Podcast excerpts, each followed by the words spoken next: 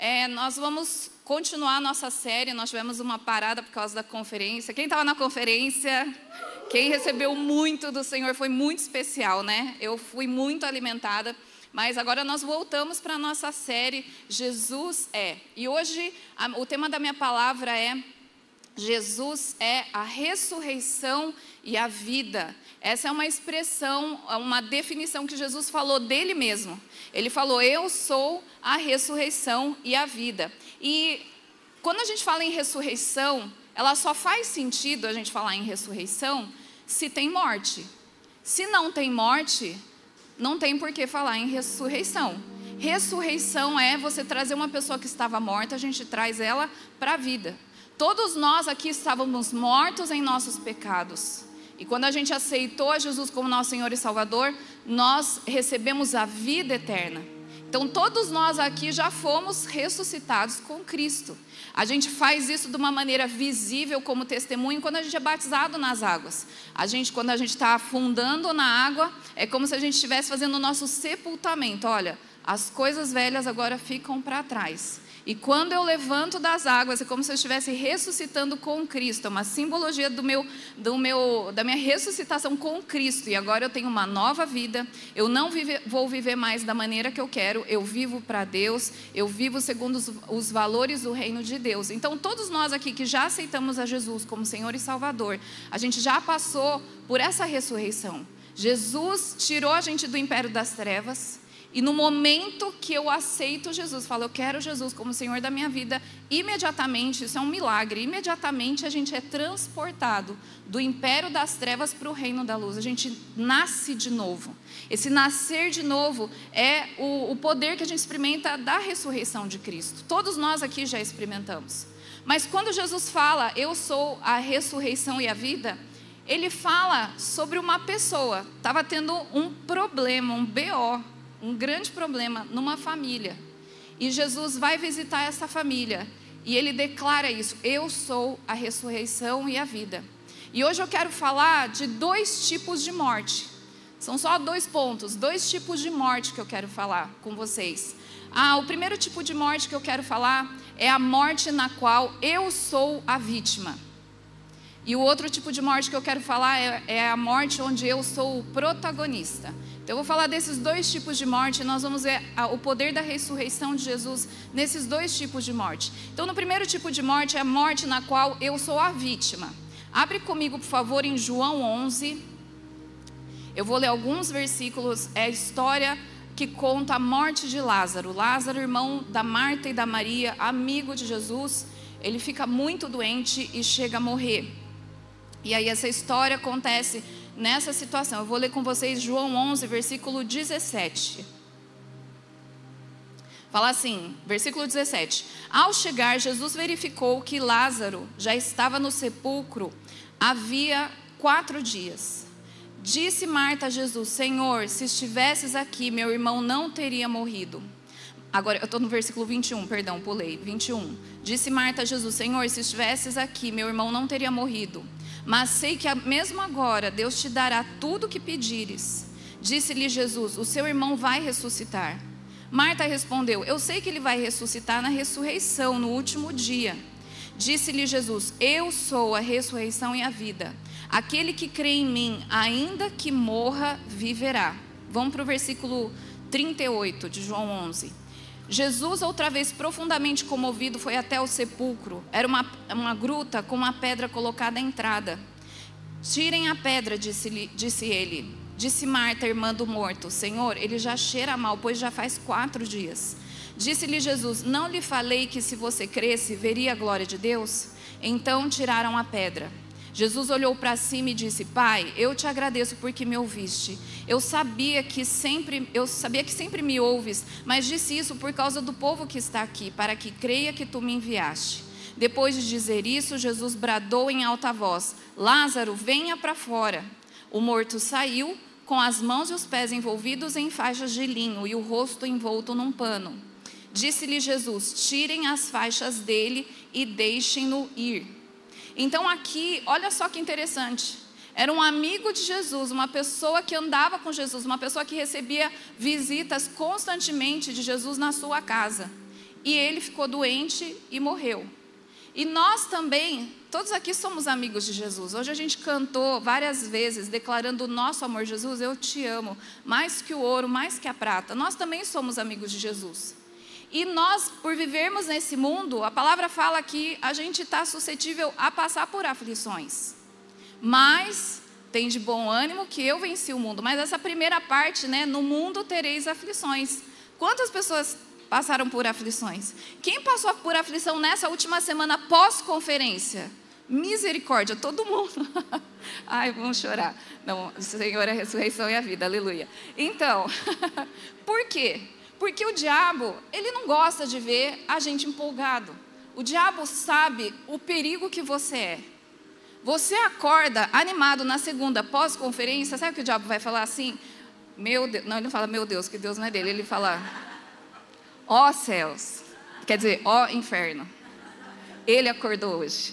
Ele está motivado, ele está cheio de energia, ele está cheio de amor por Deus, ele está empolgado com tudo que ele ouviu, tudo que ele recebeu. Ele tem gás ainda para esse ano para fazer diferença, ainda em 2023, ele quer expandir. Que problema! O diabo, ele não quer. E mesmo amigos de Jesus, como eu e você e como Lázaro, nós passamos por aflições. Passamos por situações que são muito difíceis. São lutas, às vezes são é, afrontas, às vezes são ataques, às vezes são mágoas, às vezes vão ser feridas, sentimento de rejeição, às vezes são lutas contra o pecado. E essas situações são situações em que o diabo ele quer levar a gente a uma morte espiritual. E ele quer deixar a gente, já que ele não pode nos tocar, mas ele vai fazer de tudo para nos deixar acuados, de tudo para nos deixar quietos, paralisados e de preferência fechadinhos num sepulcro com uma pedra tampando aquele lugar, para que a gente não viva a vida em abundância que Deus tem para nós. Essa morte não é para nós. E Jesus, por causa disso, Jesus vai até Lázaro no tempo dele, que não era o tempo da Maria, da Marta e do Lázaro, mas Jesus vai no tempo dele. E mesmo Lázaro estando lá, dentro de um sepulcro, trancado, com uma pedra, Jesus libera algumas palavras e traz Lázaro de volta à vida. A gente tem que discernir sempre o que, que o diabo ele quer fazer contra nós e também estar antenado naquilo que Jesus quer trazer para nós em situações em que a gente se sente acuado, como se a gente estivesse trancado, como se a gente estivesse paralisado, às vezes de medo, como a Thaís falou hoje aqui, medos que nos paralisam, é como se a gente estivesse dentro de uma gruta com uma pedra lá dentro, impedindo a gente de sair e fazer a vontade de Deus e cumprir o nosso chamado, o nosso propósito. E a gente tem que estar muito atento, porque sempre a intenção de Satanás é matar, é roubar e destruir. Ele quer matar nossos sonhos, ele quer roubar as palavras que a gente recebeu na conferência, ele quer roubar as, as, ele quer destruir os propósitos que nós fizemos em Deus na semana passada. Quanto a gente tomou muita decisão em Deus na semana passada por causa de palavras que nos chacoalharam, né, que mexeram com a gente. Eu via vocês saindo, é como se estivessem saindo arrastados daqui. Ninguém sai empolgado, todo mundo saia com um senso de muita responsabilidade. Meu Deus, olha essa palavra. Eu tenho que fazer muito mais. E o diabo não quer, por isso ele vem sempre nos atacar. E às vezes a gente fica nessa situação acuado e fechado, e a gente clama para Jesus vir, como Maria e Marta clamaram: Jesus vem. E Jesus chega lá, só que Marta não entendia ainda o que, que Jesus estava fazendo lá. Porque Jesus fala assim: Marta, olha, eu sou a ressurreição e a vida. Mas você entende que para Marta era difícil compreender isso porque Jesus não tinha morrido e Jesus ainda não tinha ressuscitado.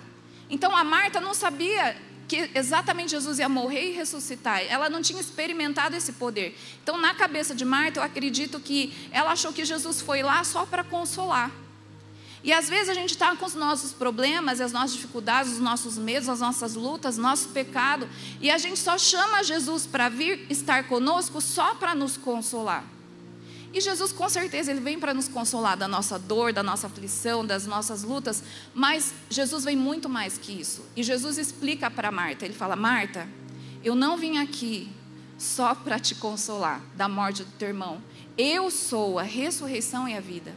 E eu queria que você entendesse que nessas situações que nós passamos de lutas, de dificuldade, onde a gente se sente acuado, Jesus ele vem nesse lugar para liberar palavras, não só para nos consolar. Puxa, filho, que pena que você está passando por esse ataque. Eu sinto muito. Olha, eu sinto muito que você foi machucado com essa atitude daquela pessoa contra você. Eu sinto muito que você está sofrendo com isso. Não, Jesus não vem só para nos trazer consolo ou só para nos encorajar. Jesus, ele vem para trazer uma vida em abundância, mesmo nas situações que a gente está vivendo. Mesmo nas lutas, por piores que elas sejam, Jesus vem para trazer essa vida que é eterna e que ela é abundante. Às vezes é como uma pessoa. Vocês já viram filmes e, e, até no dia a dia você sabe de histórias. Já viu pessoa que morreu e fizeram o processo de ressuscitamento nela? Daí vai lá, faz o ressuscitamento, a massagem cardíaca e a respiração e a pessoa volta. E acontece da pessoa voltar e não ter sequela nenhuma e continuar vivendo. E tem pessoas que voltam, mas elas continuam vegetando. Então elas estão vivas, mas estão vegetando. Elas não andam, elas não comem, elas não falam, elas não vivem em abundância. Às vezes, o que o diabo está fazendo contra nós é deixar a gente estar tá vivo, mas fica aí vegetando no teu lugar. Você pode ficar vivo, porque eu não posso tocar na tua vida, porque a tua vida é do Senhor. Mas eu vou fazer você vegetar. Eu vou fazer você estar tá vivo, respirando, às vezes com aparelho, de preferência aparelho de ar-condicionado, aleluia. Mas você vai ficar vivo vegetando. Ou seja, você não vai andar, você não vai falar, você não vai fazer diferença no seu trabalho, você vai viver nessa cama, preso nesse lugar. Assim como aconteceu com Lázaro, fica preso nessa gruta e com uma pedra tampada. Mas Jesus vem exatamente nesse lugar e, e ele nos tira dessa situação de vivos, porém vegetando, e ele nos leva para um, uma situação onde a gente vai viver em abundância. Amém? E para isso, Jesus ele libera três comandos. Lá em, em, com Lázaro, ele, ele foi até o sepulcro, ele se comoveu de ver a, a, as irmãs chorando, as pessoas chorando, ele se comoveu, ele até chorou.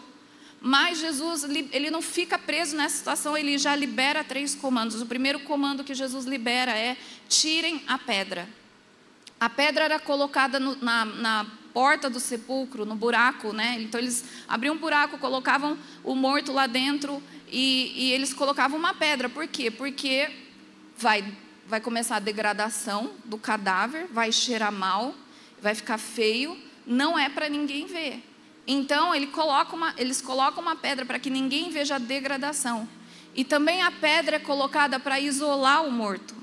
Sabe, Jesus hoje nessa manhã, ele vem e ele dá essa ordem, a gente não precisa fazer nada, é ele que vai ordenar. Tirem a pedra. E nós vamos tirar essa pedra. Por quê? Porque a, quando tira a pedra, pode estar tá fedendo, gente, não tem problema. Vai entrar luz, vai arejar, Deus vai poder limpar, Deus vai poder mexer, Deus vai poder tirar toda as nhaca que tem lá, mas precisa tirar a pedra.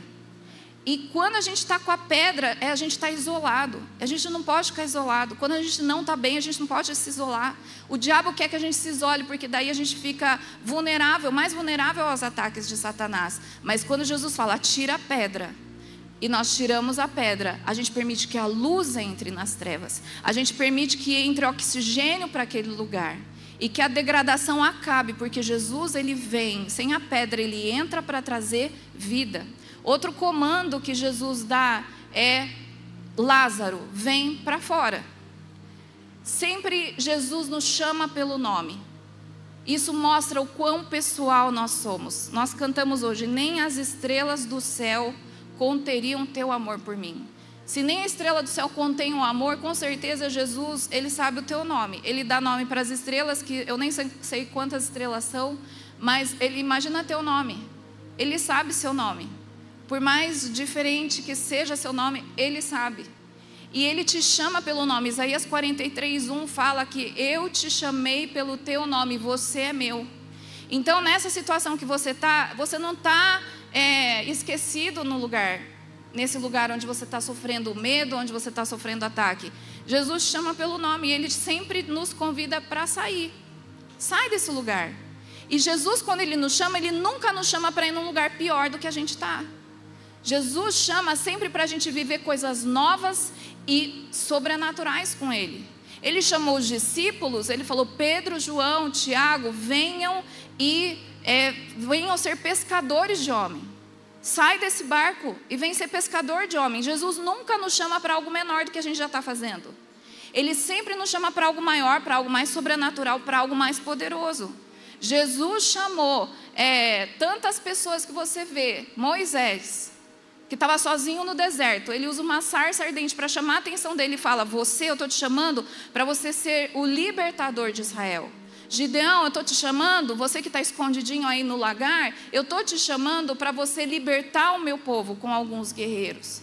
Tantas pessoas que Jesus vai chamando, Pedro, eu estou te chamando para você andar sobre as águas. Jesus sempre nos tira de uma situação de isolamento, de conforto, onde eu estou escondido, onde eu estou paralisado, onde eu estou inerte. Ele nos chama para fora para a gente fazer coisas grandes com Ele. E isso, enquanto a gente faz essas coisas grandes com Ele, enquanto a gente sai desse lugar de morte, a gente começa a sentir essa vida correndo no nosso sangue, e isso vai nos motivando, e a gente percebe, meu Deus, quanto tempo eu perdi dentro dessa caverna, desse sepulcro. Eu não quero mais perder tempo, Deus, eu não vou permitir ficar nesse lugar, mas eu quero sair e obedecer ao teu comando. E o terceiro comando que Jesus dá é: tirem as faixas dele. As faixas estavam nas mãos, nos pés e no rosto. É isso que o diabo quer quando ele nos isola dentro do sepulcro. Ele quer que a gente pare de multiplicar os talentos que Deus nos deu. Por isso ele fecha, ele amarra nossas mãos. O diabo ele não quer que a gente caminhe expandindo o reino por onde a gente vai, por isso ele enrola nossas, nossos pés com panos. O diabo quer que a gente perca a visão daquilo que a gente, Deus tem para nós, por isso o pano também estava no rosto de Lázaro. Mas Jesus dá o comando: tirem as faixas dele. E isso mostra que a gente precisa uns dos outros aqui, um ao outro ajudando. Tem um versículo que fala, acho que é Eclesiastes, e um ao outro ajudou e disse: esforça-te. Um ao outro levanta. É, é, sozinho a gente cai, mas se a gente está em dois, o outro levanta. O outro aquece. Ou no tempo que a gente está, o outro ventila e abana. O outro que está passando calor. Sozinho é horrível. A gente precisa do corpo. E Lázaro, ele conseguiu sair, mas às vezes a gente, as pessoas saem desse lugar e elas ainda continuam amarradas, sem multiplicar talento, sem expandir o reino através dos pés por onde ela vai e sem enxergar aquilo que Deus tem para ela. Nós precisamos uns dos outros para desatar, é, eu ia falar os nó, não, é para desatar as faixas que nos prendem e nos liberar para a gente viver essa vida em abundância. E Jesus é, é tão lindo porque tudo isso que Jesus ordenou para Lázaro, Jesus fez. Quando você vê nos evangelhos, em Mateus 28, quando Jesus morreu, Jesus também foi colocado dentro de um sepulcro, com uma pedra tampando. Mas veio um anjo e tirou a pedra do lugar. Tirou a pedra. O que aconteceu com Lázaro, Jesus também passou. Ele foi colocado dentro de um sepulcro com uma pedra tampando. Ficou três dias. No terceiro dia ele ressurgiu e um anjo tirou sobrenaturalmente aquela pedra.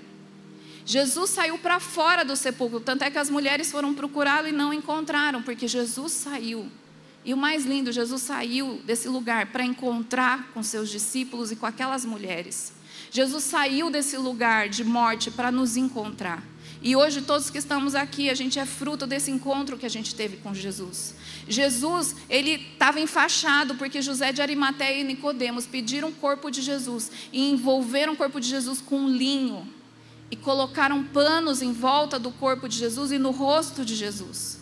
Mas Jesus tem tanto controle da situação que você vê em João 20, é, 6 e 7. João 26 e 7 fala que quando os discípulos chegam dentro do sepulcro, os lençóis estavam dobrados. Isso é coisa de gente que tem o controle total da situação. Porque ele não saiu arrancando e saiu, ressuscitei. Não.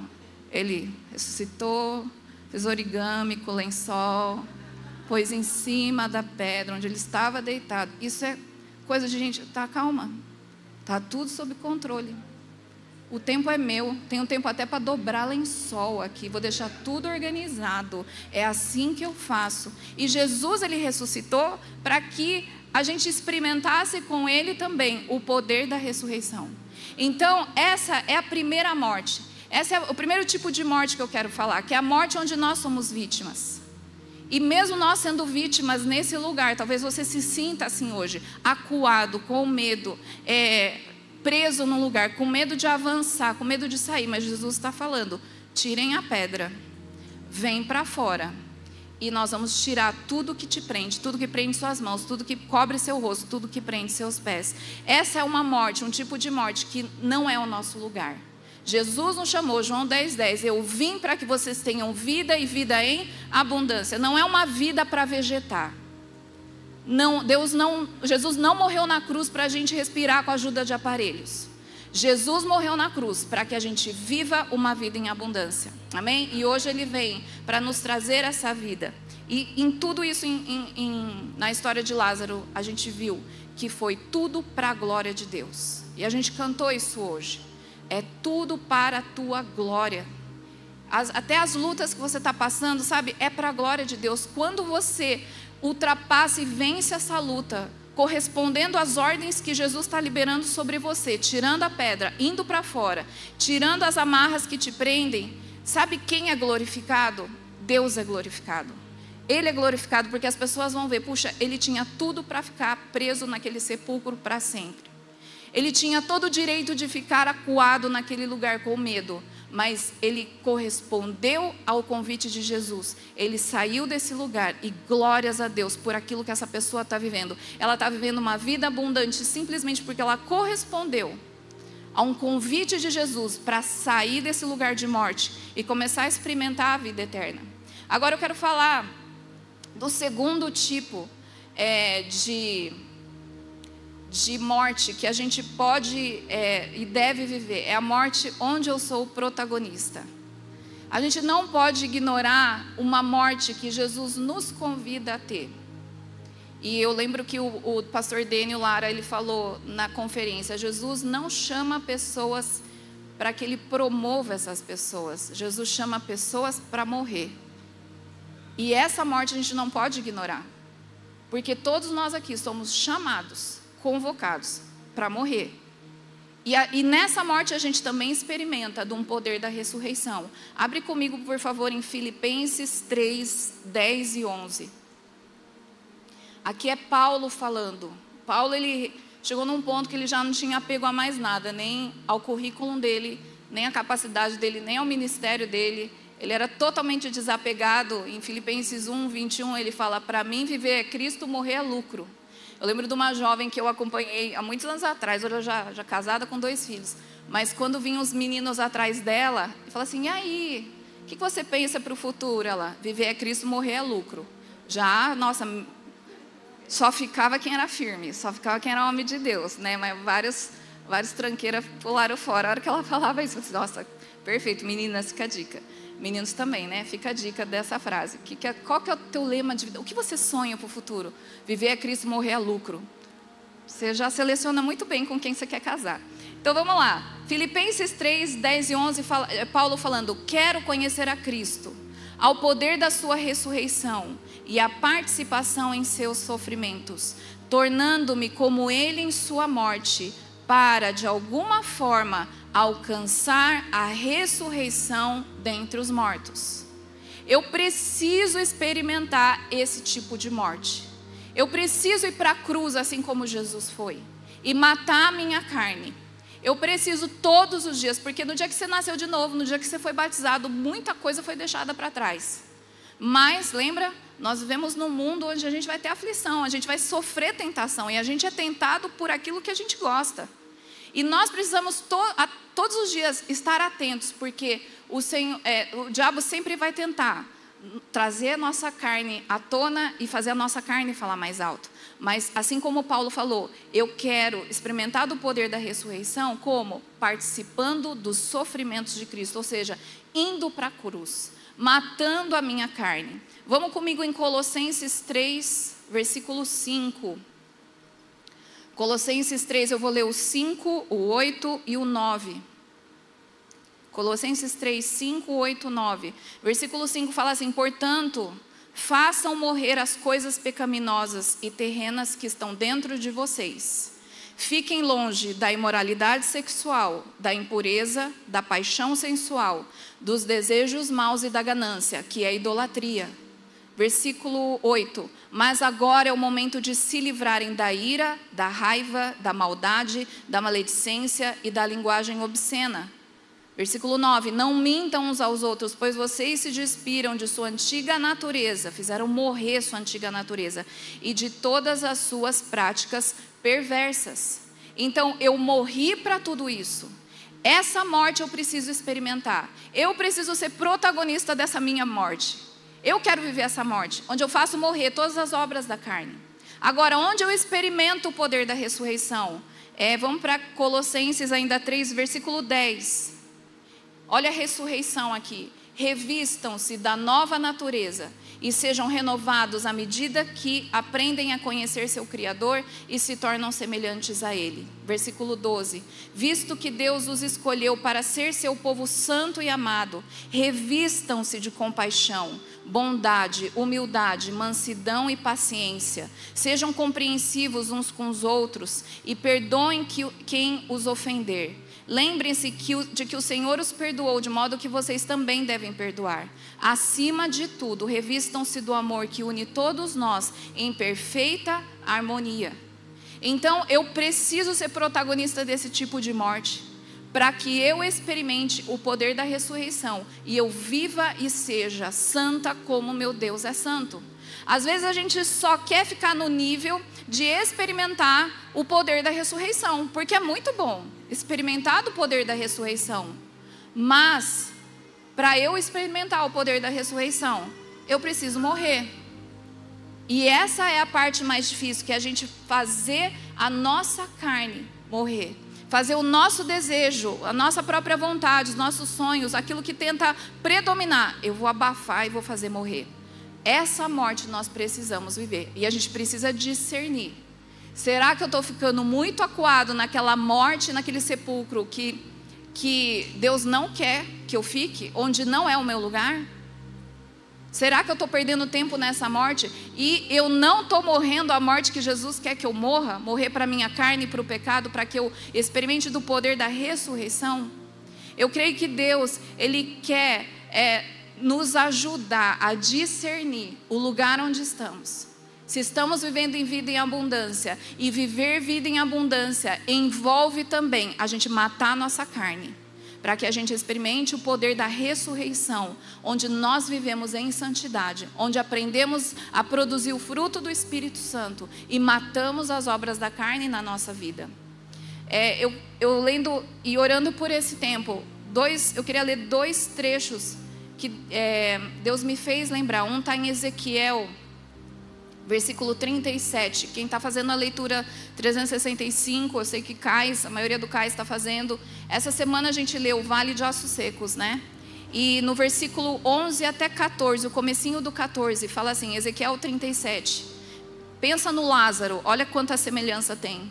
Então ele me disse, filho do homem, esses ossos são toda a nação de Israel. Eles dizem, nossos ossos se secaram e nossa esperança se foi, fomos exterminados. Por isso, profetize e diga-lhes: Assim diz o Senhor, o soberano: Ó meu povo, vou abrir os seus túmulos e fazê-los sair. Trarei vocês de volta à terra de Israel. E quando eu abrir os seus túmulos e os fizer sair, vocês, meu povo, saberão que eu sou o Senhor. Porei o meu espírito em vocês, e vocês viverão, e eu estabelecerei em sua própria terra. Lázaro, ele estava morto, enterrado, fazia quatro dias. Aqui a gente tem o extremo da morte, eram ossos secos.